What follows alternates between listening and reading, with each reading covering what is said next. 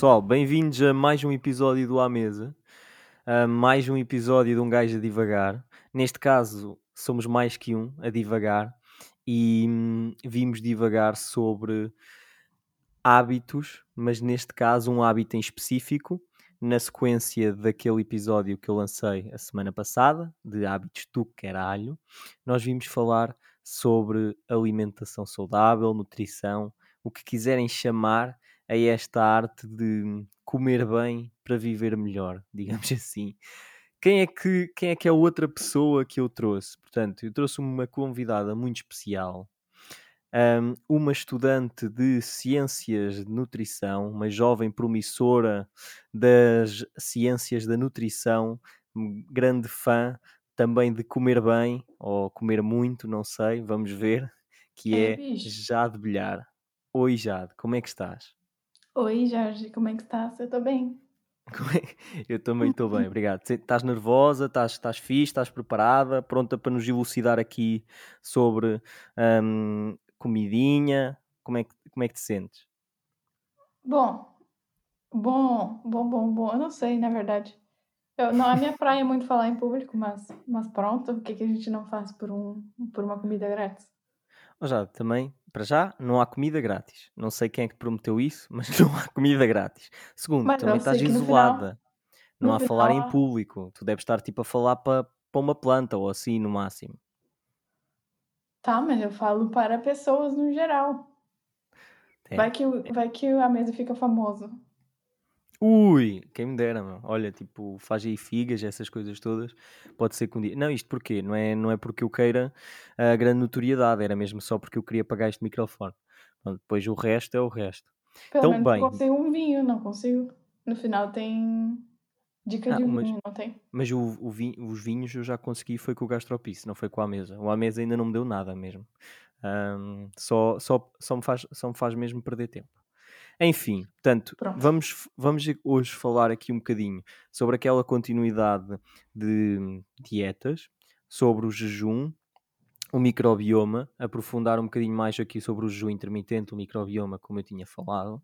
Depois, provavelmente, vamos buscar aqui algumas dicas práticas e eu digo vamos, mas estou a contar contigo para tu nos dares algumas dicas práticas e falares um bocadinho sobre coisas que tu já, já foste aprendendo, porque ao fim de um dia eu sou só um burro que estou aqui para aqui a falar de algumas coisas que eu fui experienciando, mas tu efetivamente sabes coisas.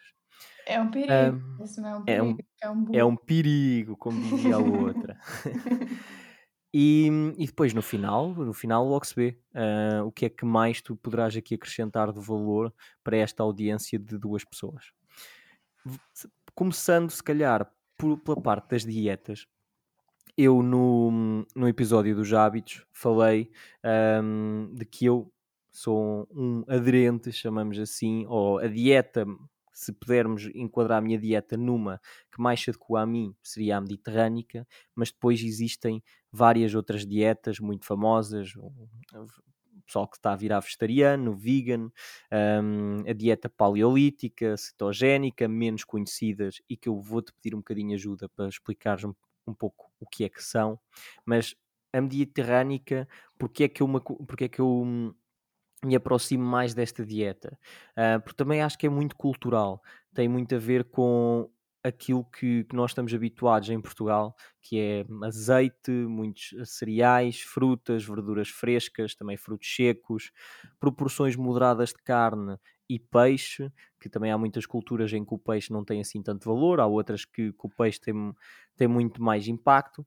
Também derivados de queijos, ah, derivados de queijo, derivados de animais, como, o- como os queijos e o ovo, que eu sei que tu gostas muito de ovo, já, mas já, já havemos de falar sobre isso. É um depois lagarto. também diz Eu disse que eu sou um lagarto. um lagar- Am- abundantes temperos e ah, refeições também acompanhadas por, eh, por vinhos, infusões, etc. Sobre as outras dietas, eu não queria falar muito sobre hum, a parte de, de ser vegan ou de ser vegetariano, etc. Até porque há muita gente que o é e são pessoas que, fazendo, têm muito mais experiência para falar sobre isso. Uh, também não me vou focar muito na parte da dieta mediterrânica num todo. Eu queria, se calhar, só elucidar aqui às pessoas que provavelmente não conhecem tão bem a dieta paleolítica e cetogénica. Tu consegues dar-nos uma ideia do que é que são estas duas dietas, começando pela, pela qual te, te apetecer? Então, a paleolítica é cetogênica, certo? Sim. A cetogênica é basicamente uma dieta mediterrânea sem tubérculos. Porque essa Ok. dieta é para promover também a, pro- a produção de corpos cetônicos como fonte energética, ou seja, acaba ali a, a glucose e passa a utilizar os corpos cetônicos como fonte energética. Então, dessa forma, essa dieta vai ter uma proporção menor de hidratos de carbono e uma, uma proporção maior de gorduras, assim. E a maior atenção é da carga glicêmica, porque pode comer hidratos de carbono, mas não, não vai poder comer aqueles que dão muitos picos, tipo, muitos picos de glicemia. Não sei se conseguem com- compreender Sim, isso. sim, sim, sim. Mas, por exemplo, uma coisa que me faz confusão é de pensar que comer muita gordura pode ser uma dieta. Porque isso na minha cabeça parece perfeito, mas ao mesmo tempo, quer dizer, depois batata frita também é hidrato de carbono, não podia comer batata frita, podia comer Mas ovo vai depender da estrelado. carga glicêmica, Ok, mas, mas ou porquê? como po- quiser chamar. Tu sabes dar um- uma ideia de porque é que uma dieta tão rica em gorduras pode ser benéfica? Porque é o tipo de gordura. Vai, vai comer mais gordura do peixe, ômega 3, hum, coco, azeite, abacate, e vai deixar de lado aquelas gorduras trans e Ah, aquelas ok, tipo, gorduras as ruins, famosas famosas gorduras, ruins. A, a- a famosa distinção entre polissaturadas, monossaturadas, saturadas, eh, transaturadas, o que é, ahm, já percebi, pronto. As gorduras saudáveis e as, e as menos, e as menos É, saudáveis. n- no dito popular, a, sauda- a ruim é boa, né? Sim. E a paleolítica? A paleolítica é. O nome já dá uma dica, mais ou menos, mas é uma dieta que vai resgatar a ancestralidade do, da época do caçador-coletor, daquele homem lá das cavernas, do que, que ele tinha disponível para se alimentar. Então, no geral, vai ser uma alimentação que tem mais ah, carne, mais sementes, mais tubérculos, ovos, e por ser uma alimentação muito rica nessas proteínas de fonte animal, ah, não é muito adequado para quem possui problema tipo, nos rins ou osteoporose. Ok. E se eu, se eu não estou enganado, essa paleolítica, um dos argumentos a favor é que, como ah, está baseada em hábitos ancestrais, ahm, o nosso organismo está mais predis- predisposto a encarar melhor, não sei se estas são as palavras certas, mas vocês percebem, aquele tipo de dieta e então poderá ser benéfico ah, para tentar ah, reduzir o risco de determinadas doenças autoimunes, cancros ahm, e por aí fora. Não, não sei se, se isso é efetivamente um dos argumentos, mas eu penso que já li sobre isso alguns. É, no caso dessas duas dietas, nem pe- não entram nessas duas dietas de forma alguma ah, refinados, industrializados, batatinha, ah, bolical, essas, essas merdas. E essas dietas mais restritivas, assim, low carb, paleo, cetogênica, é bem fácil de achar o material na internet do que, que pode e o que, que não pode comer. Tem um protocolo que é para reduzir a inflamação, que é Low Food Map, e tem Uhum. também, é, é fácil de encontrar os alimentos que são altos, ah, moderados e baixos em Food Map, que são os alimentos que fermentam. Ok, ok. E por, porque é que. hum, Porque eu acredito que várias pessoas se interessem pelas dietas por uma questão de, de emagrecimento. Porque é que estas dietas funcionam para o emagrecimento?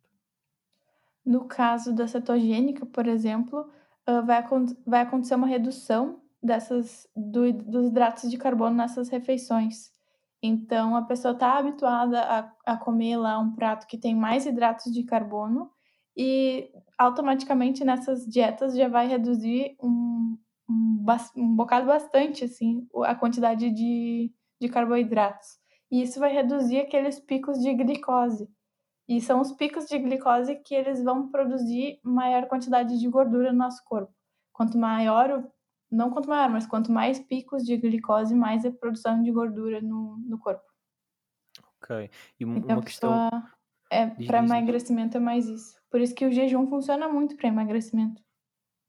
Boa, e por acaso eu agora ia passar à, à, à parte do jejum, mas antes de entrar, eu queria só salientar uma coisa que tu disseste que eu achei bastante interessante e importante, e provavelmente muito relacionada ao porquê de, hum, por exemplo, na dieta paleolítica, indicarem que este a predisposição ancestral para determinados alimentos pode uh, reduzir o risco de determinadas doenças, mas o facto de nessas dietas não serem incluídos alimentos processados, uh, açúcares refinados, etc., na verdade, um, uma das razões, ou a maior razão, até pode ser essa. Uh, nós, como não estamos a incluir esse tipo de alimentos mais artificial, nós também conseguimos reduzir vários riscos para a saúde que, que, eles, que eles possam, possam vir a ter. E não sei se tens mais alguma coisa a acrescentar aqui relativamente às, a estas dietas, ou dietas no geral, ou se podemos passar para, para o jejum. Acho que podemos passar. não Boa. que eu não tenha nada para falar, mas bota, porque senão a gente fica travado num assunto só. Sim, depois também já vamos a mais dicas de, uh, para, para uma dieta, para emagrecimento, etc. Portanto, pegando no jejum, só para dar um contexto, penso que eu já dei no episódio anterior, mas o jejum, um, como vocês devem saber, é, é privação de, de, comer, não é? Uh, isto de uma forma muito redundante. O jejum intermitente, um, portanto, há pessoal que faz jejum de uma forma prolongada, portanto, imaginem, ficam um dia sem comer. Eu já conheci pessoal que fez no máximo 10 dias sem comer, e vocês pensam, grandes parvos, uh, mas na verdade existem alguns estudos, um, algumas experiências, hum, claro que isto são sempre estudos uh, muito, com amostragens muito pequenas e valem o que valem, mas de que hum, esta espécie de, hum, de fome intensa, de starvation, que me falta a palavra em, em português, acaba por promover um, vários benefícios no corpo, um, tentar eh, reduzir o envelhecimento, uh, reduzir a inflamação, uh, o stress oxidativo e outras coisas que nestes jejuns prolongados é como se fosse uma espécie de reset ao corpo. Se quiserem ver um bocadinho mais sobre isto, podem ver. Eu não vou falar muito sobre isso porque eu nunca pratiquei um jejum longo. Mas o jejum intermitente eu pratico recorrentemente já há alguns anos, diria eu. E como é que ele funciona? Basicamente é durante um dia eu tento estar umas 14, 16 horas sem comer e depois comer apenas numa janela uh, temporal curta ou mais ou menos curta. Portanto, imaginem, eu janto às 8 da noite, acabo às 9, depois só vou comer à 1 da tarde, que é o almoço, posso comer um lanche, o que seja, e janto outra vez, e basicamente só naquela janela temporal de, não sei, uh, 7 horas, 8 horas, o que seja, é que eu, é que eu comi que tipo de benefícios é que isto tem. Alguns deles eu senti, outros são mais teóricos, mas eu tentei ir buscar um, fontes credíveis para vos trazer informação um, de, uh, que, eu, que eu considerasse relevante e credível.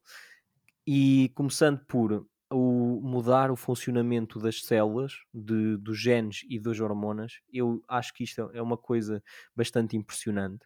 Um, portanto, acaba por uh, permitir que um, ou, ou, descer o nível de insulina, aumentar os níveis do, do hormona, da hormona de crescimento que ajuda na perda de gordura, crescimento de músculo também.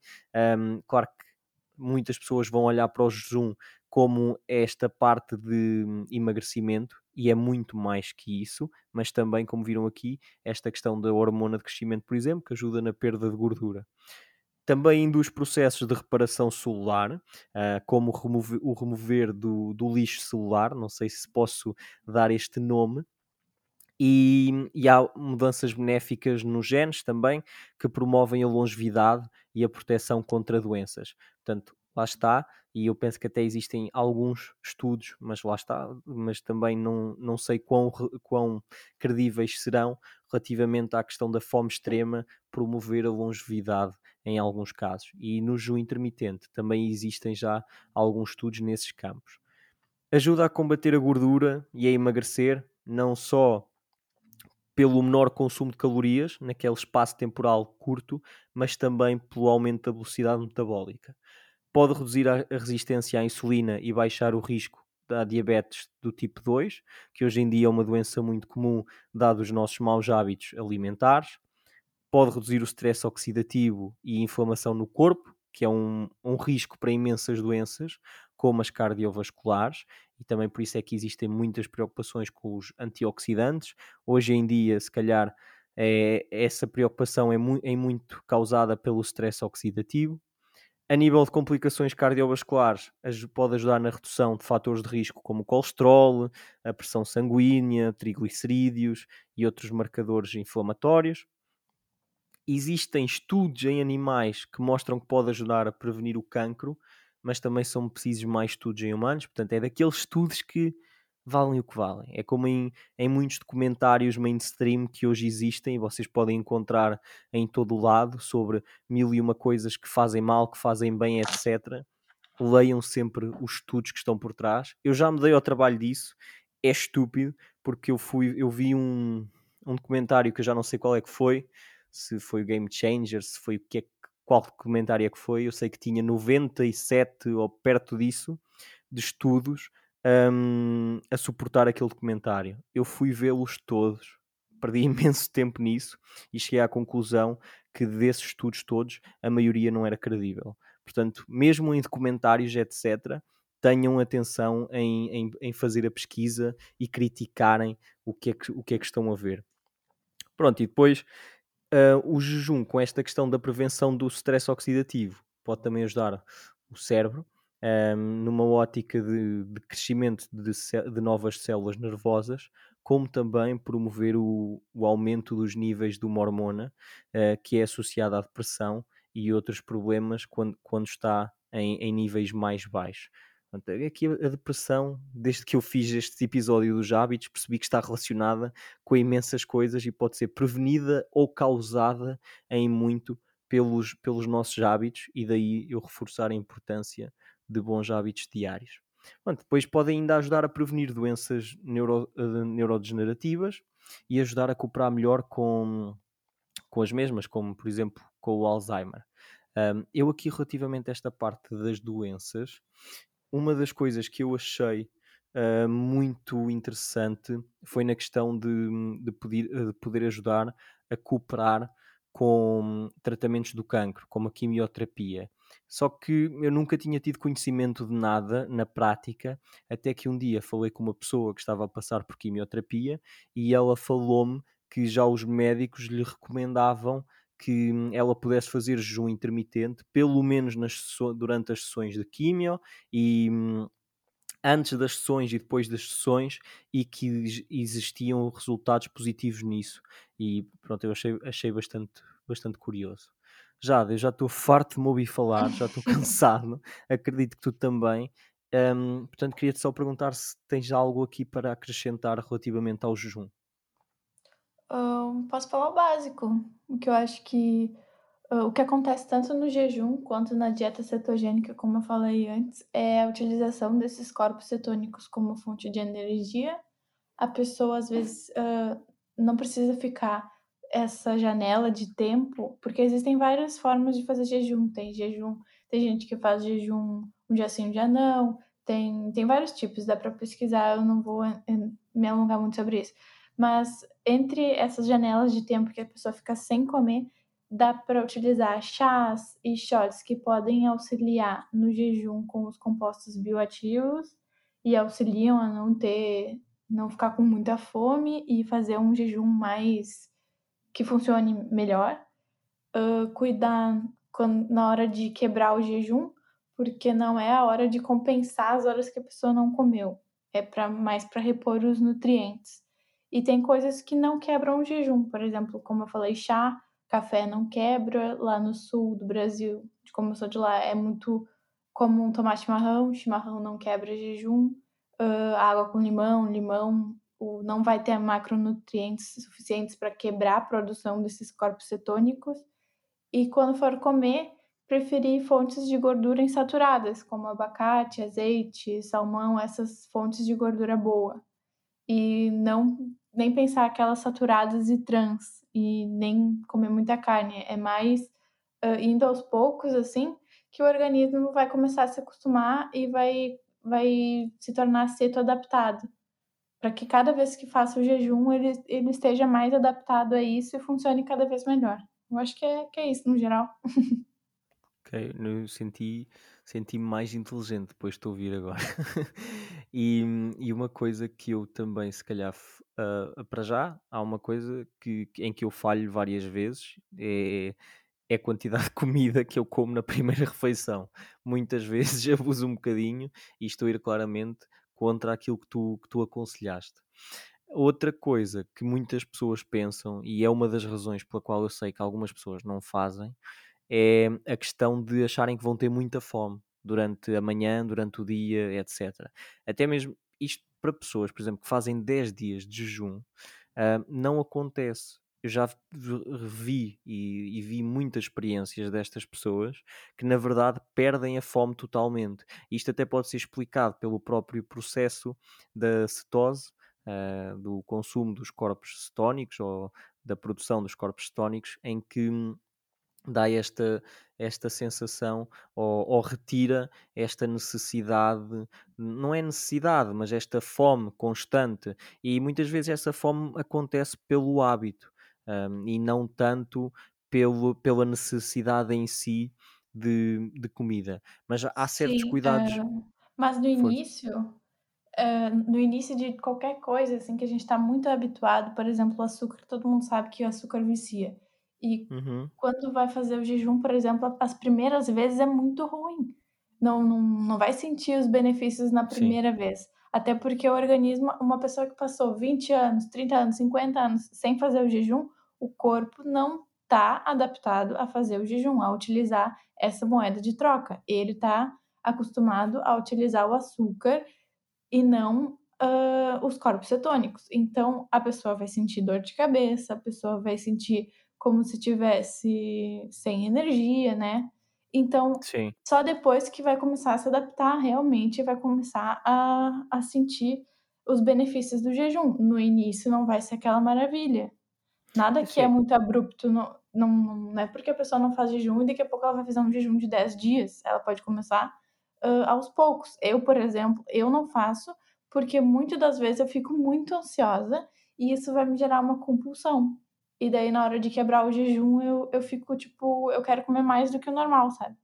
Então eu acho sim. que pra mim seria o ideal, eu utilizo isso hoje, é fazer o jejum, hã, 1, 2 vezes na semana e e usar outras práticas, tipo, eu eu gosto de fazer um dia na semana que seja vegan, porque eu sei que vegan não funciona pra mim, mas eu Uhum. posso fazer um dia da semana vegan e vou estar contribuindo pra pra para o meio ambiente e para o meu corpo. Eu, eu concordo. E basicamente também é aquilo que eu faço. Porque, hum, pá, lá está. Eu, eu acho que a questão de ser vegan ou, vegetariano, para mim, seria mesmo só por, eh, por uma questão de sustentabilidade ou hum, crueldade animal, o que fosse. Hum, não tanto pela questão da saúde, hum, mas mais, mas mais nesse, nesse campo. E aquilo que eu tento fazer é, é, te- lá está, é é equilibrar tudo.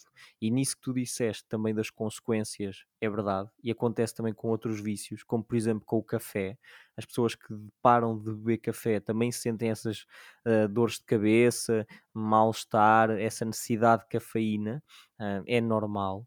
E, hum, e depois no jejum, pa- mesmo para mim, que faço jejum intermitente, eu não conseguiria agora fazer um jejum de 10 dias. É preciso um processo de iniciação hum, a essas coisas mais, mais extremistas. Pá, para já eu nem vejo necessidade de fazer uma coisa dessas, mas se um dia eu quisesse fazer, provavelmente durante ah, um- vários meses eu teria que fazer, sei lá, de duas em duas semanas, um jejum de um dia, um jejum de dois dias, até que eventualmente um, di um dia eu ir começar e fazer um jejum de 5 dias e depois, passado 2 ou 3 meses, fazer um jejum de 10 dias, o que fosse. Ah, mas também nunca li muito sobre para, hum, para ter a motivação de fazer um jejum tão prolongado quanto esse. Um, e o máximo que eu já tive deverá ter sido umas 20 horas por aí. Não, não, não, não consigo precisar. Agora, faz diferença estar em jejum, por exemplo, 14 e 18 horas. E o que eu quero dizer é, não é, uh, não é proporcional na medida em que de estar 14 horas ou estar 28 não é igual, não é, não é o dobro, por exemplo.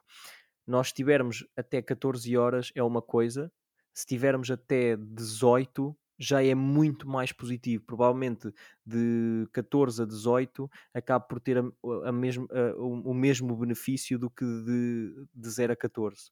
Portanto, isto, claro que não é assim tão linear quanto o que eu estou a dizer, tão redutor, mas, mas, é, mas também é importante ter essa noção.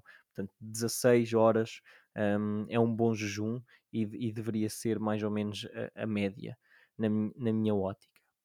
Pronto. Não sei se tens mais alguma coisa para acrescentar relativamente a isto ou se podemos começar a falar de bactérias fofinhas. Hum, podemos falar sobre bactérias fofinhas. Boa. Então, uh, aqui nas bactérias fofinhas do nosso microbioma, um, eu penso que expliquei mais ou menos por alto o que é que é o microbioma, mas para dar um contexto, é um conjunto dos micro-organismos que vivem em nós. Uh, portanto, bactérias, uh, fungos, vírus, portanto, sim, bactérias, e não estamos a falar daquelas multiresistentes que um gajo apanha num hospital por ter ido lá meter um penso e que depois nos acaba por matar. É, até porque estes, estas multiresistentes também acontecem muito devido àquilo que nós consumimos. Nós consumimos, no bom português, cada vez mais merdas cheias de hum, antibióticos e também consumimos vários antibióticos em si que aumentam as defesas delas e depois uh, estas bactérias acabam por se tornarem pequenos Godzillas radioativos. E não, mas é verdade, hoje vê-se muitas pessoas a tomarem God... Agora ia dizer que as pessoas tomam Godzillas. Tomam Godzilla. Vê-se vê as pessoas a tomarem muitos antibióticos para coisas que, que nem fazem sentido que sejam antibióticos. Mas pronto, enfim. É isso, é porque isso... eu, eu tive na aula esses dias uma explicação, uh, não uma explicação, mas um comentário de uma professora minha que disse que tem as bactérias uh, gram-negativas e as bactérias gram-positivas. Eh, uhum. Às vezes, o médico, ao invés de fazer um exame para ver qual a bactéria que está eh, desequilibrada, se é negativa ou positiva, dá um antibiótico que vai matar tanto a negativa quanto a positiva. Sim, sim. o, o, acaba matando todas, as boas, as fofinhas e as, e as, as ruins, os Godzilla. É, porque nós, nós temos trilhões de bactérias dentro de nós e elas têm papéis extremamente importantes. Portanto, são agentes, uh, nós temos agentes simbióticos dos quais beneficiamos e agentes patogénicos que nos podem fazer adoecer. Uh, mas elas existem ou coexistem tranquilas. Só que depois tudo depende do, do tipo de infecções que nós podemos ter. Lá está os abusos de antibióticos e também da nossa alimentação, é sempre a comer frango cheio de antibióticos e coisas assim, uh, e processados e açúcares refinados, coisas que não vão ser benéficas para, para a saudável proliferação de bactérias fofinhas. E os antibióticos não é só a questão de as tornarem resistentes, uh, as bactérias más, uh, ficarem mais resistentes, mas também de matar as bactérias fofinhas, que têm papéis importantes, como o controle de, de agentes patogénicos, estímulo do sistema imunitário, sei lá, temos, eh, tem a questão da participação na produção de enzimas e de vitaminas importantes, como a vitamina K ou vitamina K, no português do Brasil. Produção de componentes para, para a renovação celular, também, também fazem, penso eu. Depois também existe uma grande relação entre a microbiota e o sistema nervoso central. Portanto, há relação entre uma flora intestinal menos saudável e certas complicações, como, imaginem só, a depressão, que está em todo lado, não é? Um, a, a, doença do século XXI, que qualquer coisinha uh, faz, previne, evita, causa uh, a depressão. E as bactérias fofinhas, nisso, são, são nossas aliadas. Portanto, aqui eu não me queria alongar muito mais sobre, sobre estas bactérias fofinhas. Um, queria, queria só uh, falar que é, é importante reduzir e ter cuidado com a nossa na nossa alimentação, especialmente aos refinados, aos processados, a estas carnes que podem ser criadas com antibióticos para elas próprias não adoecerem, mas depois nós vamos estar a comer essas carnes com, que, que, que tomaram antibióticos, a nós próprios tomarmos antibióticos e se pretenderem uh, fazer as bactérias fofinhas mais felizes, podem encontrar esse reforço nos alimentos probióticos. Portanto, alimentos que favorecem essa flora intestina, intestinal, desculpem, que são, por exemplo, bebidas fermentadas, como kombucha, iogurtes fermentados, kefir, o kimchi, que é aquela mistela do diabo cheia de picante que, que é coreana ou que é, um, pickles fermentados, sopa miso, aquela sopa que vem ao início de uma refeição de 10 euros num buffet de sushi que nunca ninguém come, e hum, pá, hoje em dia a kombucha está muito na moda. E eu acho que tu, melhor que ninguém, também sabes-nos sabes falar disso, porque eu lembro-me que a tua mãe também, também chegou a fazer kombucha. Sim, eh, agora por um acaso ela não tá mais fazendo, infelicidade aqui minha, mas é bom porque dá para fazer em casa. E a kombucha, eu não sei como é que fala ainda. Eu falo às vezes kombucha, kombucha, kombucha, mas pronto, se a pessoa percebe o que, que é, uh, basicamente é água, chá verde, açúcar e mais um enóculo. O enóculo é aquela gosma, aquela, aquele, é a cultura de bactérias e leveduras que a gente chama de Scooby, que é aquela, aquele, aquele bicho que fica dentro dos... Aquela dos, nhanha. Aquela nhanha. Sim, sim, sim. Então, essa bebida uh, é a bebida gaseificada, frisante, e é a base do chá verde. Pode ser com sabor ou sem sabor. O sabor é o que a pessoa quiser. Depois, a bebida é feita a primeira fermentação e a segunda fermentação. O sabor é dado na segunda. Então, o processo vai ser igual para todas, e daí na segunda fermentação é que a pessoa dá o, o gostinho do que, que quiser. E muita uhum. gente acha que a kombucha vai muito açúcar, porque para fazer realmente vai bastante açúcar. Mas esse açúcar todo vai ser convertido em etanol e ácido acético. E esses compostos bioativos do chá verde e o ácido acético é que vão auxiliar no equilíbrio da, da nossa microbiota, nas bactérias fofinhas. Giro. Por acaso, por acaso isso. Não, sério, por acaso isso eu não, não sabia que era, que era esse equilíbrio que, fa- que fazia isso. Pá, também não estava à espera que fosse o sabor a maracujá, mas, mas não, não, não sabia o que é que era exatamente. Pensei que eram os Scoobs, ou Scoobies, ou, ou Scooby-Doo, o que é, lá a nhanha cheia de bactérias. Eu, eu achava que era, que era isso, por acaso isso é, isso é importante. E o que mais a gente pode falar sobre kombucha? Eu já experimentei a do Pingo Doce. É boa, mas eu não lembro Sim. direito se é frutos vermelhos ou framboesa, um sabor, e o outro eu sei que é de coco. Eu acho que é framboesa. Pela Captain.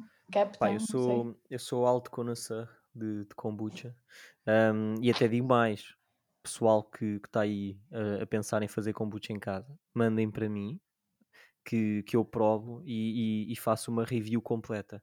Portanto, eu ia dizer que ia começar a vender kombucha, mas pronto. Estou a ver que eu vou ter um prejuízo. Não, é assim, tu vender podes vender à vontade, desde que não me vendas a mim. Agora, tu a, aos demais, pá, à vontade, tipo, cobra bem isso, porque a kombucha também é cara. Portanto, isso só para, ter um, para o pessoal que não sabe. Essas do Pingo Doce são as mais baratas, e é que é 400 mililitros ou 500, não sei, é 1,89€ para aí. Depois tens o Captain Kombucha, que arranjas é bem bom. Um, no celeiro, arranjas na Auchan maior, em Auchans maiores. Mas tem, tem uma que eu não gosto muito do sabor. Sim, pois aquilo tem vários sabores e agora até tem umas zero, que é sem açúcar nenhum. E pá, isso é 400 ml, 3,20€, ou 2 euros, desculpa, 2,20€ por aí. E a, a de está um sendo litro... assaltada. É, e a de 1 um litro são 3,5€. Pá, se comparares com o sumo da Compal, é mais do dobro, não é? Agora, se fores comparar, pronto, é, é um produto, pá, para já é um produto vegan, hipster, chique, bio, coisas dessas todas. chique. Pronto, que isso faz a diferença. E depois é um produto saudável e eu também nem faço ideia dos custos para, para produzir culturas de milhões de bactérias fofinhas, não é? Porque aquilo são milhões de bactérias fofinhas ali engarrafadas. É, esse Hum, Scooby diz. esse Scooby pra fazer em casa, tem tem gente que faz, por exemplo, minha mãe estava fazendo e o Scooby dela não parava de crescer, porque quanto mais ela fazia, maior era o Scooby, né. Então a gente Uhum. pode tem gente que doa essas essas esculturas e tem como fazer do zero também. Eu não sei te dizer como é que faz do zero agora, mas eu sei que tem como fazer e tem gente que doa, vai doando as geleca as nhanha de um para o outro, porque ela vai crescendo. Sim, e eu, eu agora, agora que estavas a falar de doar, eu estava a pensar que hum, há transplantes de flora intestinal, acho eu, através das fezes. Não É há? é transplante fecal, eu acho o nome. É o método um dos melhores métodos, mas tem várias tem uma pesquisa que dizia uma que não teve alguns casos que não deu muito certo. Acho que foram 2 pessoas que já morreram, porque porque como transplanta a microbiota completa, o doador tem que ser muito saudável, né. Não Era pode ter nem ressacado mesmo. Não pode ele não pode ter nenhum agente ali patogênico nem nada, porque senão ele vai passar para outro. Pois, estou a perceber.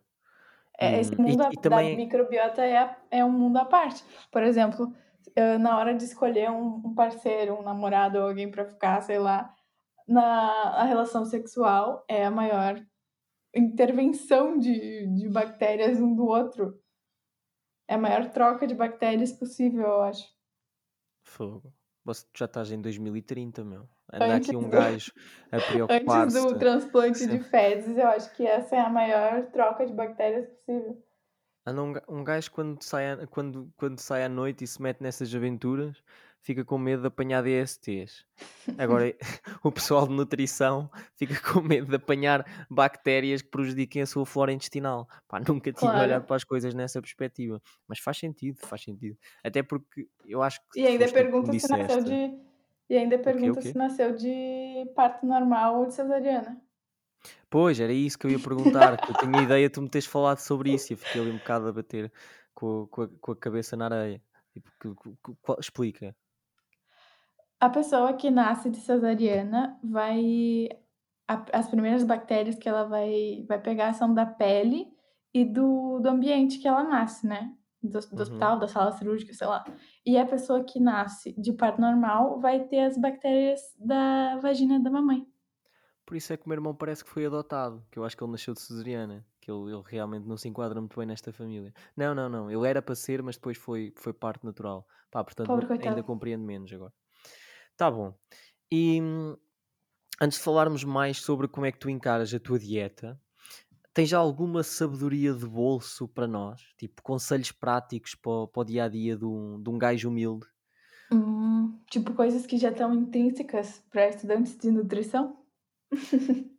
Sim, sim. Agora tu, não- por favor, só não me digas, só, só não me digas, por favor, que é o processo dos corpos não sei o quê, com a proteína, com a enzima e não sei o quê, quando na verdade só queres dizer para eu não, não beber água com limão. Tipo, pá, uma coisa não, mesmo pronto, prática, vamos tipo, combinações eficientes então. por exemplo. O famoso ferro e vitamina C, que vai ser o feijão com a laranja, porque a vitamina C vai ajudar na absorção desse ferro. ok, ok. Também podem, para consumir mais ferro, também podem cozinhar em panelas de ferro. ah, bem temperadas, que isso também dizem que ajuda, não sei. Le Creuset, gastem aí 300 paus numa panela de ferro dessas e depois digam-me se ajudou. E, O e mais, e mais, conta. por exemplo, hã, quando agora que a cúrcuma, todo mundo sabe que cúrcuma faz muito bem, não sei o quê. Quando a pessoa Cúrcuma, des- desculpa já, desculpa, mas é, é cúrcuma, é açafrão das Índias, certo? sim, Ok. Portanto, é que, é que eu não sei, eu não sei se nós aqui utilizamos tanto cúrcuma como o nome em si. Acho que falamos mais de açafrão das Índias. Pelo menos eu, não É sei. é aquele tu aquele que parece um gengibre, mas é laranja. Sim, sim, sim, sim, sim. É isso mesmo. Para aumentar a biodisponibilidade, que vai ser a absorção aumentada, para Uhum. aumentar a absorção da cúrcuma no nosso corpo, é bom que a gente, hum, consuma uma fonte de gordura junto. Ok, ok. Também Como para mim não assim é difícil. como assim como quando come abacate e tomate. Ok. E, e quê? diz, diz. Porque a gordura do abacate vai ajudar no transporte do licopeno do tomate até o intestino. Ok, e eu, eu agora eu nem vou falar da lectina no tomate. Nem, nem vou falar nisso. Não, Eu sei que entrar em toda a... lectina é um é vou vou começar a falar aqui da de demolhar grão, quantas horas para cada grão. Não, é só porque eu tive esta, esta noia de, de ir, de, pá, não sei, descobri a lectina, que é uma espécie de, de proteína na, na, na, na pele, na- nas cascas dos, dos frutos secos e de alguns frutos e de outros tipos de alimentos, que, leguminosas, que, que funciona como defesa para, para, para outros seres hum, e no, no caso do ser humano poderia ter um impacto negativo, poderia ter, estar associada a doenças autoimunes, haveriam alguns estudos nesse sentido, só que depois lá está, há outros estudos a dizer que não, e eu preferi não pensar nisso, mas lembro-me perfeitamente que quando lia sobre, quando andava a ler sobre isso e estava no escritório e via o pessoal a comer amendoins, eu dizia assim, oh puto, cuidado com a lectina. E o pessoal ficava tudo, quê? A quem? A Letícia menina, que é isso? E eu, pronto, tens que ver, tens que ver isso. Pronto, mas, mas continua, desculpa. Posso deixar o povo triste agora. O combinações más.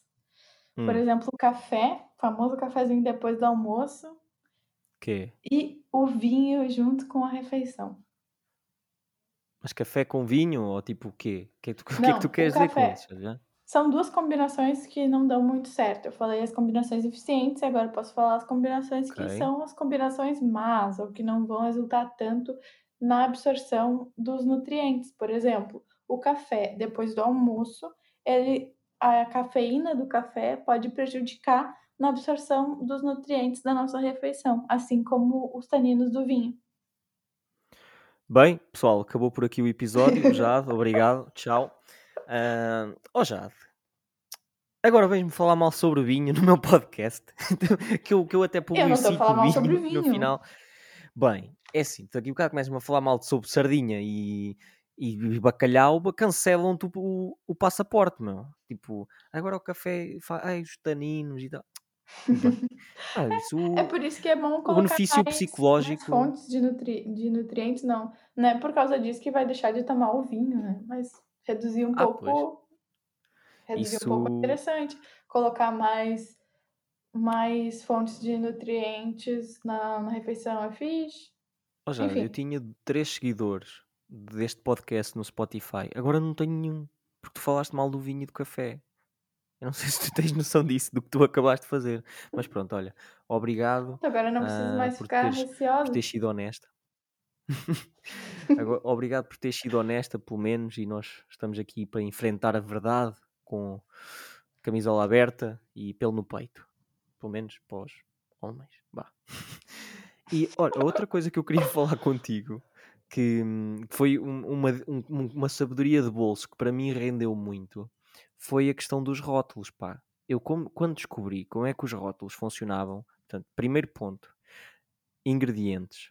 Aquilo que vier primeiro é o que existe em maior Em quantidade maior quantidade. e a relação entre os ingredientes e hum, os macronutrientes. Por exemplo, eu olhava para determinadas coisas e pensava, pá, 10 gramas de açúcar ah, em 100, hum, não parece muito. Para já eu, eu antes nem tinha noção o que é que era muito, o que é que era pouco, mas depois 5 gramas de açúcar, pá, não parece muito. Mas depois vou ver os ingredientes e tem 10 conservantes, corantes, pá, mil e cinco mil coisas É, em que geralmente. nós até começamos a ver aqueles ES todos e parece que é uma equipa de futebol de ES. Pronto, isso é logo preocupante. Depois, hum, vários edulcerantes e tu vês logo que eles começam a aparecer uh, primeiro de que muitas coisas que são importantes, por exemplo, tu estás a comprar, sei lá, uh, bolachas de chocolate ou uh, imagina uma coisa qualquer de aveia e chocolate e, e, e aparece-te flocos de aveia, açúcar, açúcar de cana, não sei quê, manteiga de cacau e depois aparece um bocadinho de cacau, mais um bocadinho não sei o quê. Portanto, na verdade, tu estás a, a comprar açúcar com outras coisas e não outras coisas com, com, com açúcar. Pá, e os rótulos para mim foi, foi uma sabedoria de bolso extrema, tal como perceber que dentro das gorduras, lá está, haveria as polissaturadas e as monossaturadas, porque tu, se fores olhar para a gordura do azeite, são logo 90 gramas de gordura e tu vais pensar, pá, isto vai-me matar, vou ter um ataque cardíaco já a seguir ao almoço. E afinal, saturadas, que são aquelas más, tem poucas. Uh, mas pronto, depois também tem muitas calorias. É, eu acho que é, deveria haver um curso na escola mesmo, uh, uma disciplina só, só, sobre, só sobre nutrição e tipo ler rótulos. ler rótulos? É, pois eu é, acho que é importante. A, a, a maioria do, dos alimentos, geralmente os industrializados, quanto maior a lista, é mais provável que tenha mais aditivos e conservantes. Sempre. É que quanto mais industrializado, mais vai ter nome de coisas que a pessoa acha que é um ET, que é sei lá o quê, mas muito menos de comida. Às vezes é um Sim. bolo de cenoura. E lá no final vai ter o aroma de cenoura. O resto é tudo porcaria. Sim, é uma data de coisas. Eu agora, pá, eu também sou um bocado obcecado, tenho OCD, né? Mas eu já não compro praticamente nada sem olhar os rótulos. Tipo, até, nas, por exemplo, às vezes uma pessoa deixa, deixa de beber leite. Porque o leite, ah, o leite não é saudável, não faz mal, não sei o quê, isso é para os putos e o caralho, depois tu andas um, homem adulto a beber leite e tal, não vejo os, tu não vês os, os bitelos a beber leite da vaca quando são grandes, Pronto, o que seja, deixam de beber leite. E vão comprar bebida vegetal de amêndoa com aveia, sei, e eu estou a falar disto, mas eu bebo, atenção, por isso é que eu posso gozar, porque eu, eu bebo, eu sou, eu sou uma pessoa aberta a tudo. E hum, vais olhar para a cena da bebida, da beia e etc. E goma gelana e adulcerante e não sei o que, e aroma da beia e papatã e tatapã. Pá, algumas não é são, triste, mas outras. É triste quando é bebida de ave... bebida, sei lá, de, de amêndoas. Daí tu vai olhar o rótulo e é bebida de arroz e não sei o que, 5% de bebida de amêndoa. E, sim, e depois quando não é aroma de amêndoa. Aroma de amêndoa. Mas pronto. E tem que cuidar também os outros nomes do açúcar, porque ele pode aparecer disfarçado. Ah, sim, sim. E, e também pode os ulcerantes, como... começar a olhar é, para pode... eles. O açúcar pode vir como maltodextrina, como dextrose, extrato de malte, frutose, maltose, lactose e todos aqueles xaropes. Tudo isso Sim, é depois, açúcar. E depois também tem que ter muita atenção à questão de açúcares e açúcares adicionados. Por exemplo, há sumos de fruta, pá, vão ter muito açúcar, mas não tem nenhum açúcar adicionado. Tipo, são frutoses e cenas assim Sim, porque que sempre são mais saudáveis. É, a frutose da fruta é diferente da frutose frutose. A da frutose adicionada. Pois, isso, isso tens que ser tu a explicar porque, novamente, eu sou um bocadinho burro uh, no que toca a, a, este tema. Não, mas entender que é diferente já tá ótimo. O quê, o quê? Entender que a frutose da fruta é diferente da frutose adicionada já é, já é um bom caminho. E já, quais é que tem sido, uh, ou melhor, qual é que tem sido a tua relação com, com a comida ao longo da vida? Como é, como é que tem vindo uh, a acontecer? O que é que tu tens um, aumentado, reduzido? Um, não sei também, lá está, tu nasceste no Brasil e passaste grande parte da tua vida no Brasil, provavelmente isso teve um, um grande impacto. Uh, agora estás cá, mas o que é que, de que forma é que tu olhas para a nutrição e tens vindo a moldar essa tua visão um, ao longo da tua vida? Bom, hã, desde sempre tenho um paladar muito, muito sempre tive e tenho um paladar muito doce, pela forma como eu fui criada, pela pela meus pais. Hã, eu uma me embananei, eu tenho que começar de novo. Não, podes podes simplesmente ir e depois eu corto esta parte. Tá, eu vou falar então. Eu tenho um paladar muito doce desde sempre por questão da forma como eu fui criada mesmo. Meus pais também gostam muito de doces e uma, eu acho que uma criança, eu acho não, tenho certeza, não tem vontade de comer uma coisa que é muito doce quando ela não, nem sabe o que, que é isso. Então, acha, Ah, eu comia um monte de brigadeiro, eu comia, eu lembro que o meu irmão me dava shot de leite condensado. Eu comia eu comia no aquelas balas de gelatina no shopping, sempre tinha quiosque, eu sempre queria comer, comprar né? aquilo. É, aqui lá chama balas, aqui chama rebuçados, né. E repousados, gomas, depende depende do que estás a a falar, sim. É aquela bala como é que é a marca que tem aqui? Lá no Brasil é Fini. Dos ursinhos. É, dos ursinhos. Gomas de ursinhos, sim. E até hoje eu tenho um fraco nessas balas, porque eu era viciada nesses rebuçados. É, já obtive essa informação. E quanto mais doce a gente comer, mais vontade de doce a gente vai ter. Doce e açúcar vicia. E desde que eu comecei a me interessar mais sobre nutrição, eu tento melhorar isso. Porque a nutrição, eu não quero chegar aos 80 anos cheia de remédio, cheia de dor, cheia cheia de resposta inflamatória. E e é isso, eu acho que eu tento melhorar isso ao máximo, porque essa vontade do capeta de doce é um sinal do que meu microbioma tá desregulado. E lá no meu intestino quer dizer que tem um desequilíbrio dessas bactérias aí do capeta que gostam muito de doce. E E as bactérias fofinhas estão minadas. É, e as fofinhas estão estão em desvantagem, coitadas. E tu já já mais o doce ou salgado? Salgado. Salgado é uma boa sobremesa de um, de um bife, é uma costeleta. É assim, que, é assim que eu vejo as coisas. Pá, eu dei o exemplo do bife, atenção, sem querer ferir os vegans por aí, mas provavelmente um vegan não está a ouvir isto. Uh, mas, mas sim, eu sempre fui, sempre fui mais virado para, para os salgados. Agora, o que é que tu fazes? Porque eu sei e daquilo que eu vejo à minha volta é difícil. O que é que tu fazes quando tens vontade de comer doce? Ou eu como doce mesmo, só que em menor quantidade, porque como eu não tento que isso seja um hábito durante a semana, ou se eu tô na minha casa, não tem doce, eu não costumo comer doce. Aí eu vou num aniversário ou vou na casa da minha mãe, tem doce. Eu como em menor quantidade, ao invés de comer duas fatias de bolo, eu vou comer uma fatia de bolo. Uh, tento nos lanches comer uh, iogurte com fruta, banana com canela, fazer alguma coisa com tâmara, colocar um fio de mel em cima que seja. Adoçante, não gosto muito de usar adoçante porque ele vai me dar uma vontade de comer doce na mesma e parece que não passa vontade. E os adoçantes, que nem eritritol e xilitol, mesmo sendo um, os adoçantes que são que não são aqueles aspartame, aquelas merda, uhum. que são mais saudáveis, eles vão desequilibrar o nosso microbioma igual e aí isso dá muita distensão abdominal e, e gases.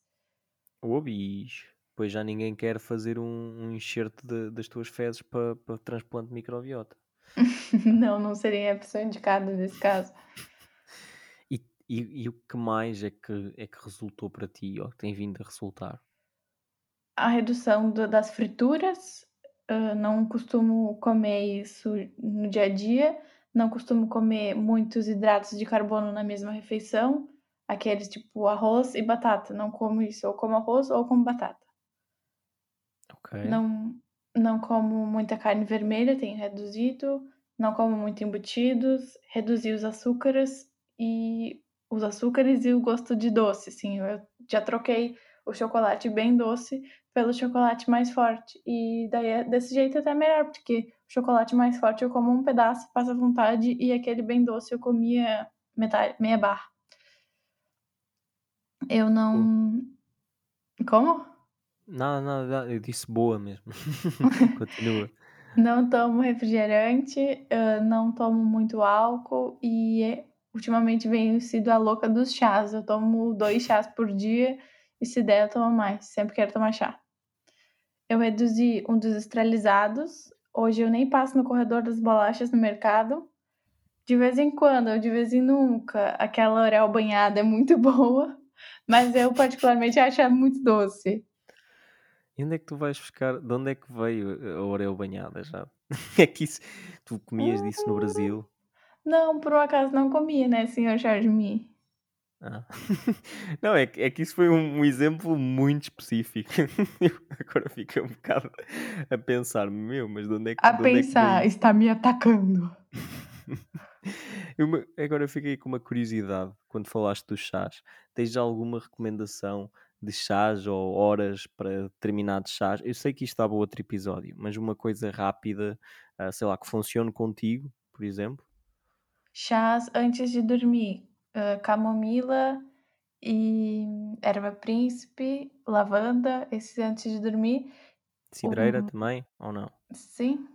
E um, duas horas antes de comer ou duas horas depois do almoço para ajudar na digestão. Eu gosto muito do chá de gengibre. Por acaso hoje tomei dois, gengibre e limão. É, bicho. É, é bem bom, na verdade. Eu, Nem eu para me oferecer. Também estás longe. E, eu acho que também tem tam- o, o gengibre e o limão também ajudam na, na, na resposta imunitária. Ahm, Sim.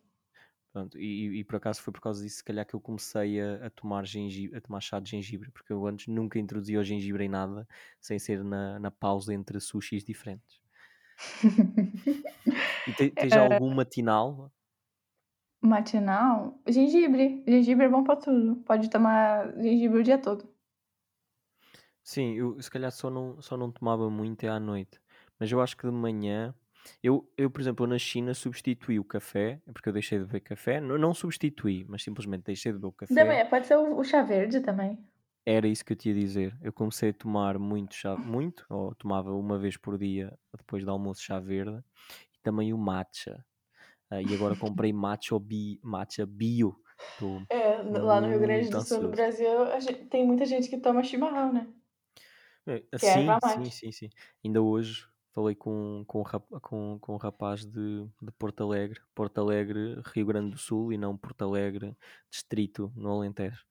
Ahm, e eu, eu, eu, eu falei-lhe de, de conhecer a zona, etc. Ele perguntou-me logo se eu já tinha tomado chimarrão.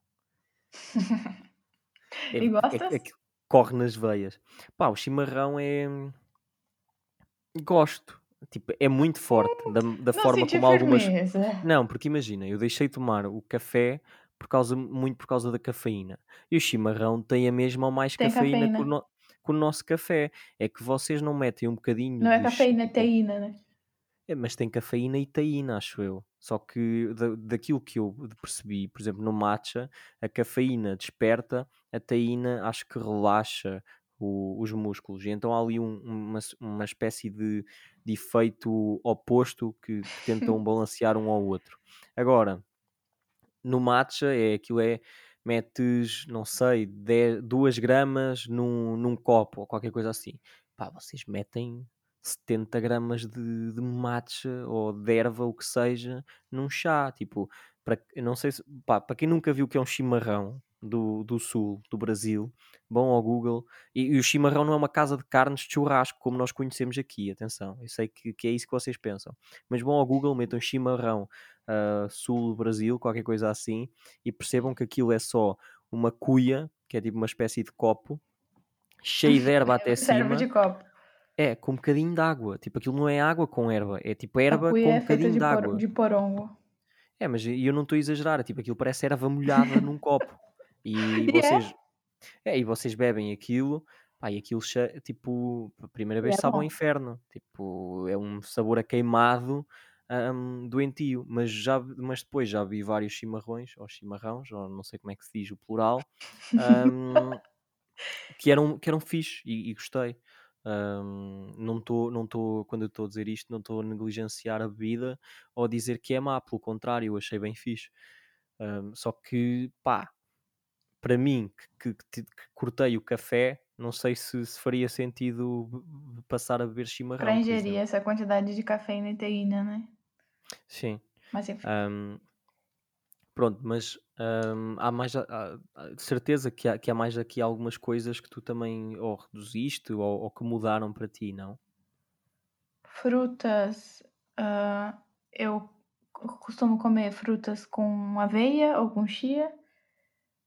Às vezes troco o arroz por um arroz integral, arroz negro, cuscuz, quinoa. Tomo muito mais água do que eu tomava antes. Quando eu era criança, eu não tomava nada de água. E agora ando sempre com uma garrafa que me ajuda a, a, ao ser automático, assim, a tomar água. E acho que era isso. Eu não tomo muito sumo, mas não acho que tem que. eh, Não acho que, que seja viável um terrorismo contra o sumo. Eu só entre um sumo que não tem nenhuma fibra, eu prefiro comer uma laranja do que tomar um copo de sumo que é só açúcar da fruta. Sim. Porque E, a frutose adicionada é diferente da frutose da fruta. pois, dizem que sim, não é? Eu, pá, percebo pouco disso, mas acredito, acre- acredito que sim.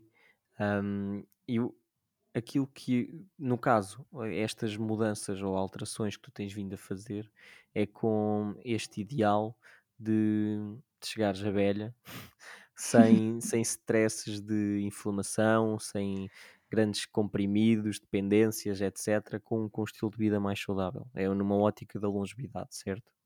Sim, é porque todos esses desequilíbrios, eles vão surgir como como dor de cabeça, celulite, obesidade, doenças, cancros. Hã, a melhor forma de evitar esses desequilíbrios é evitar a resposta inflamatória, que é a inflamação. Então, hã, com uma dieta variada, frutas, verduras, raízes, hã, gordura do azeite, do abacate, do coco, comer mais peixe, menos carne vermelha, essas regras gerais, tornar essas coisas hábitos hábitos intrínsecas na na vida da gente, hã, acaba por ser quem come pouco, come de tudo um pouco. E saudável e e por mais tempo. Sim, eu não, não diria que toda a gente come pouco, come efetivamente assim, mas acho, acho que esse é, é o ideal. Eu, pá, eu, por exemplo, eu olho para, para a minha dieta de uma forma muito simples, acho eu. Simples, na, acaba por se tornar muito complexa na no conjunto e aglomeração, o ajuntamento de comidas que eu vou arranjar para, hum, para chegar ao fim, ao meu fim mas tipo, ao, ao fim a nível de comidas. Mas o meu fim a nível teórico é muito simples: é uma saúde cardiovascular, é hum, alimentos que, hum, pá, que, não, que não façam com que o meu cérebro definhe tão cedo e, e tentar, lá está, como tu, hum, não comprometer a minha longevidade, que pode ser curta, mas, mas que seja uma curta com, com qualidade de vida. Portanto, por exemplo, na saúde cardiovascular, tento ter, a- tenho, uh, ter atenção ao colesterol, alimentos que ajudem no controle do colesterol também, como a aveia, para além de cortar nos alimentos que aumentam o colesterol ou cortar em alimentos de uh, proteínas animais que têm o seu próprio colesterol, portanto, nós produzimos colesterol depois consumimos também colesterol através dessas fontes. Um, nesse controle, através de alimentos como a aveia, eles têm, acho que é os B-glucanos que, que ajudam um, na, no controle do colesterol negativo, que é o LDL. Tens o LDL e o HDL. O LDL é o negativo, se eu não estou em erro.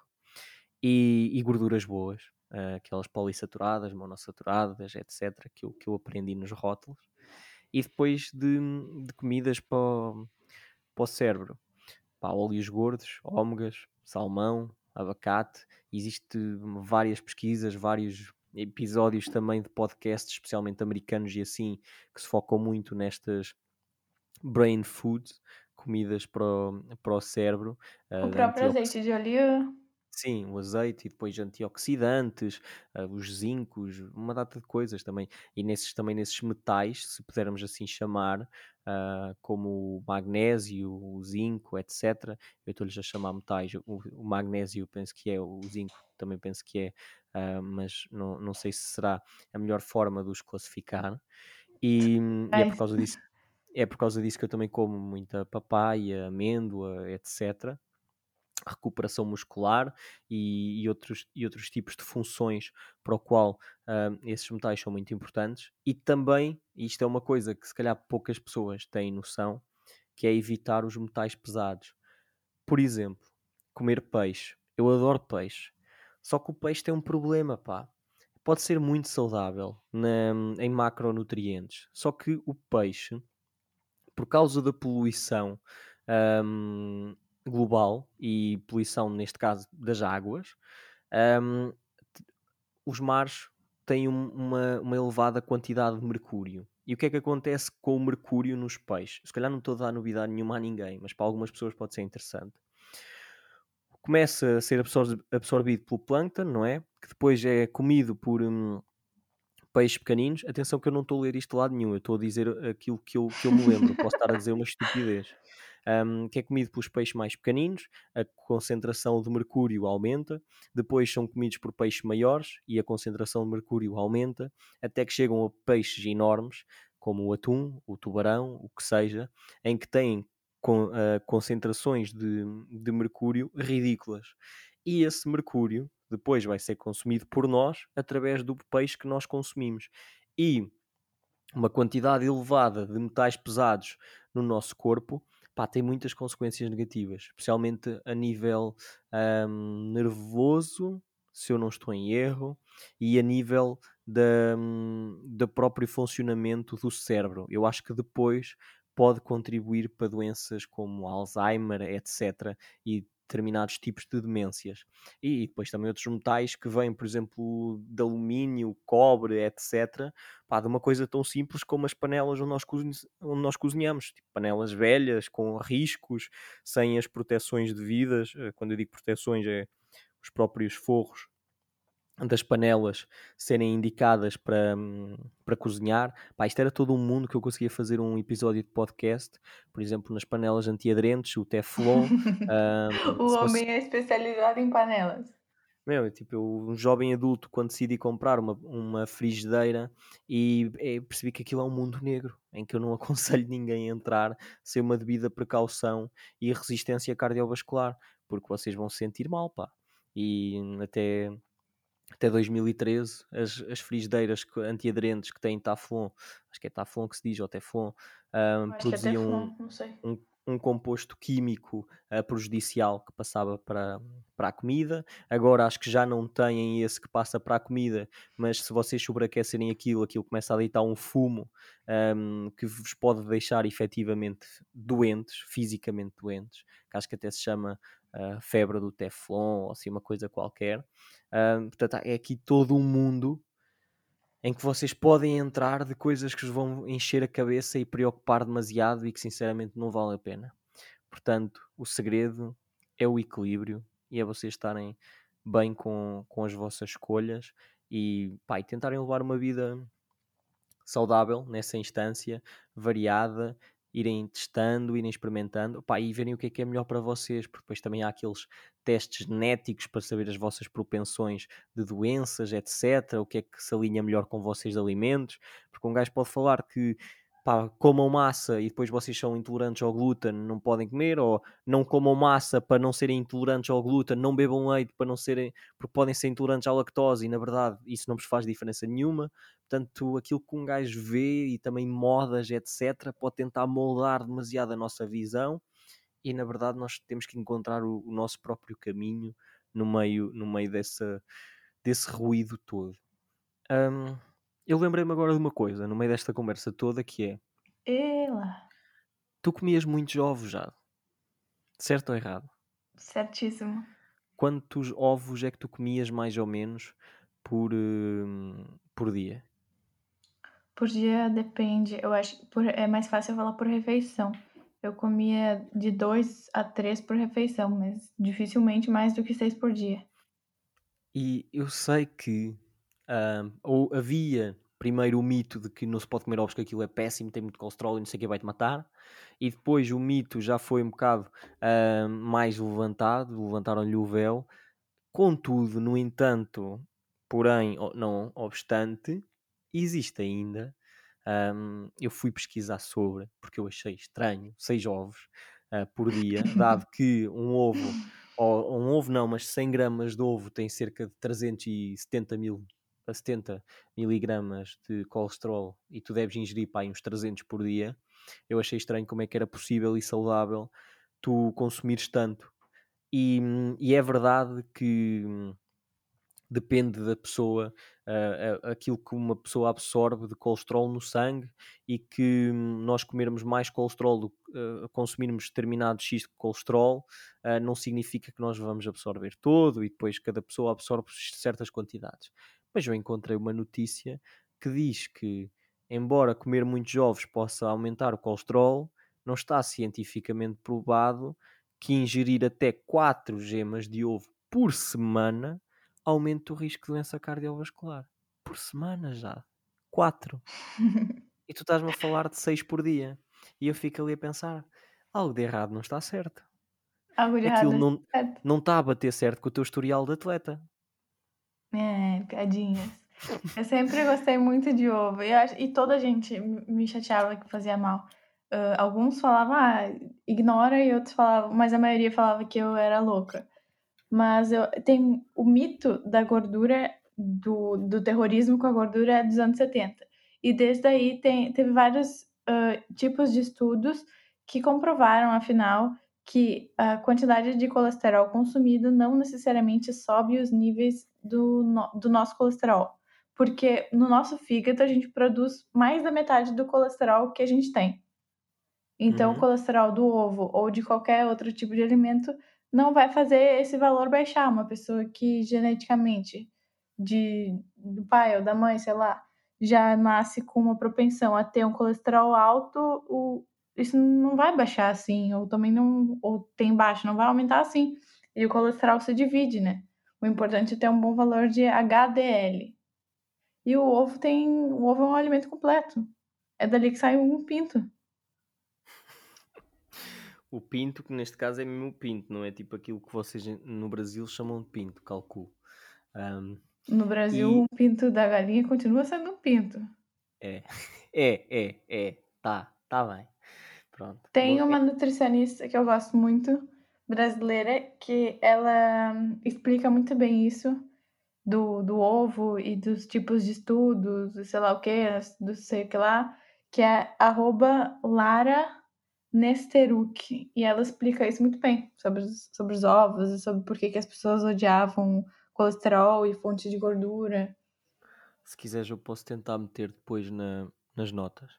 Pá, só não me mandes é nenhum xamã a invocar eh, cenas do oculto e assim, que eu às vezes sei que tu, que tu, que tu olhas umas, umas coisas dessas minadas. Não, estou a brincar. É. E hum, diz-me diz uma coisa, isto agora, pronto, eu acho que, já, que nós já tocámos nas, nas partes principais. Pronto, quem se quiser ir embora, aquela pessoa que ficou até agora, que é a minha mãe, pode ir embora. Um, não, a minha mãe, eh, a minha a mãe está passada comigo que eu ando a perder tanto tempo com, com podcasts e não sei o que, e que não, e que não trabalho. Não Mas pronto. Que não trabalho. e eu trabalho e faço podcast e faço gastropice e não sei o que, nem tenho tempo para mejar quase e ainda tenho que ouvir isto. Pô, fico triste. Enfim, eu queria te perguntar, agora mais numa parte de divagação e de interesse meu, o que é que tu sentes que mudou desde que tu saíste do Brasil, a nível da alimentação, claro? Que tipo de impacto é que a cultura tinha, tinha e tem em ti? No caso, o que é que é diferente cá e o que é que era diferente lá? O Brasil tem uma influência muito grande norte-americana hum, alimentar também, nos produtos industrializados e depois uhum. da Revolução Industrial e assim. Mas também tem muita comida boa, que é comida de verdade. E, mas eu vejo que é Picanha. muito. mas eu, é, eu vejo que lá, por exemplo, eu comia muito mais carne vermelha do que aqui, que é uma dieta mediterrânea. Então aqui eu como mais peixe, eu não gostava, nunca gostei de grão de bico, e aqui eu adoro comer hummus, adoro uh, sopa de grão, uh, como mais grão do que lá. Aqui eu comecei a me interessar muito pelo vinho.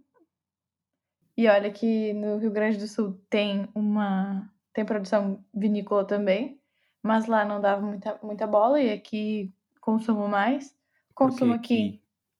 Achas que tem alguma coisa a ver com, com a cultura em si de do país cá que te, fez, que te fez entrar mais nisso ou são outros fatores? Eu acho que são é também do país, mas também de algumas pessoas que a gente acaba conhecendo uhum, e sendo influenciado. Ok, boa. E hum, existe alguma coisa que se tenha alterado, não tanto na questão da alimentação, etc., ou, ou melhor, alguma espécie de pressão uh, psicológica diferente, algum, alguma espécie de standard mental e influência psicológica e social que, que leve depois também a alterar os teus hábitos, seja cá, seja lá, um, porque eu acredito que isso também, a questão cultural, te molde na forma como tu vês o mundo, como tu te vês a ti própria e depois como tu ages por consequência? Eu acho que o Brasil é, é mais. tem mais uma preocupação com o físico. Eu mesmo era mais preocupada com isso antes de me interessar pela nutrição, de, da alimentação de verdade. Uh, a primeira preocupação é, é na alimentação que vai emagrecer, na alimentação que vai me deixar mais bonita fisicamente, mas essa alimentação às vezes não, não nutre, porque não é variada e, e assim por diante. Mas acho que é isso, acho que hoje eu me preocupo mais em nutrir o meu corpo com os, nutrientes necessários do que fazer uma dieta de, de emagrecimento. Acho que a preocupação com o físico lá é muito mais, mais forte do que aqui. Ok, e achas que isso também te prejudicava psicologicamente? Uh, acho, não sei, tipo, imagina, achas que te sentias mais frustrada ou mais infeliz, o que fosse lá, do que cá, também por causa disso? Eu acho que é uma somatória de coisas. Eu, por exemplo, às vezes a gente acaba ficando muito ansiosa ou ansioso e desconta na comida, né? E eu já passei por isso. Depois, quando eu tava aqui em Portugal até, e eu passei por isso, que é uma fase muito ansiosa, e comecei a comer muito, e comia quantidades maiores do que, do que eu precisava, e não, não ouvia o meu corpo os sinais de, saci, de saciedade. Satisfação, sim. E, e comia mais, e engordei mais. Hum, e eu pensar que era por causa da comida boa que nós temos para, para oferecer e afinal era só ansiedade. Ah, é mas tipo... também aqui eu aqui eu experimento várias coisas, já perdi amizades por ter experimentado arroz de lampreia. Não percebo como. Não percebo como, mas percebo que. Aquele bicho é horrível. É, percebo que te ameacem uh, psicologicamente depois de verem uma foto da lampreia. Agora ah. tem que provar primeiro. Pá, eu entendo que aquilo seja um prato que ou se ama ou se odeia, não há ali muito meio termo. Teve Mas muita coisa que eu comi aqui que eu nunca tinha comido. Tipo? Tipo, sei lá, chanfana, arroz de pato. Lá no Alentejo eu comi coelho bravo com feijões, nunca tinha comido isso. Nunca tinhas comido coelho ou nunca tinhas comido tipo coelho bravo? Coelho, nunca tinha comido coelho.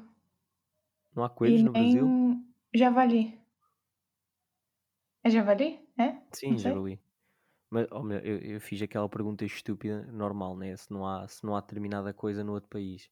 Mas eu, hum. eu acredito que haja coelhos e javalis e muito mais do que cá. A minha questão é: não é normal ou comum comer uh, coelho ou javali, carne de caça no Brasil, por exemplo? Pelo menos na minha família ninguém come coelho. Pá, tipo, se fosse para o meu pai também ninguém em minha casa comia. Um, nós é que tentamos ser um, pessoal eclético. E qual é que foi, isto agora já, já estamos a divagar um bocadinho, mas qual é que foi, uh, aproveito para, para satisfazer a minha curiosidade, o prato ou os pratos portugueses que tu mais um, gostaste?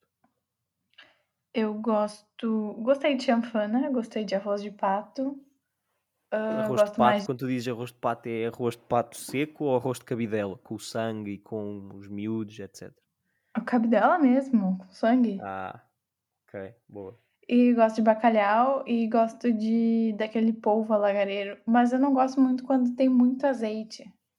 E nem quando tem muito alho. Então acho que pode ser que eu esteja Menos fora ainda meio, do padrão.